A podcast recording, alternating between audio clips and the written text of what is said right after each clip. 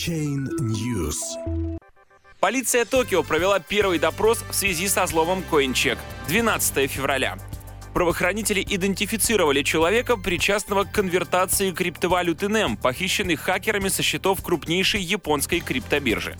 По информации издания Nikkei Asian Review, отделом по киберпреступлениям Департамента полиции Токио удалось выявить и допросить гражданина Японии, увлеченного в конвертации криптовалюты NEM, украденной с криптобиржи CoinCheck. По данным полиции, допрошенный с помощью специального сайта в Даркнете перевел часть монет NEM в лайткоины. Сообщается, что допрос проводился на добровольной основе. Это может означать, что обвинения пока предъявлены не были. Тем не менее, полиция подозревает, что еще минимум несколько человек были вовлечены в конвертацию похищенной криптовалюты. Отдел по киберпреступлениям следит за транзакциями криптовалюты NEM в Даркнете, пытаясь идентифицировать всех участников схемы. Фонд NEM Foundation помогает полиции отслеживать транзакции и противодействовать попыткам вывода или конвертации похищенных монет на других криптобиржах, обменниках и сайтах темного интернета.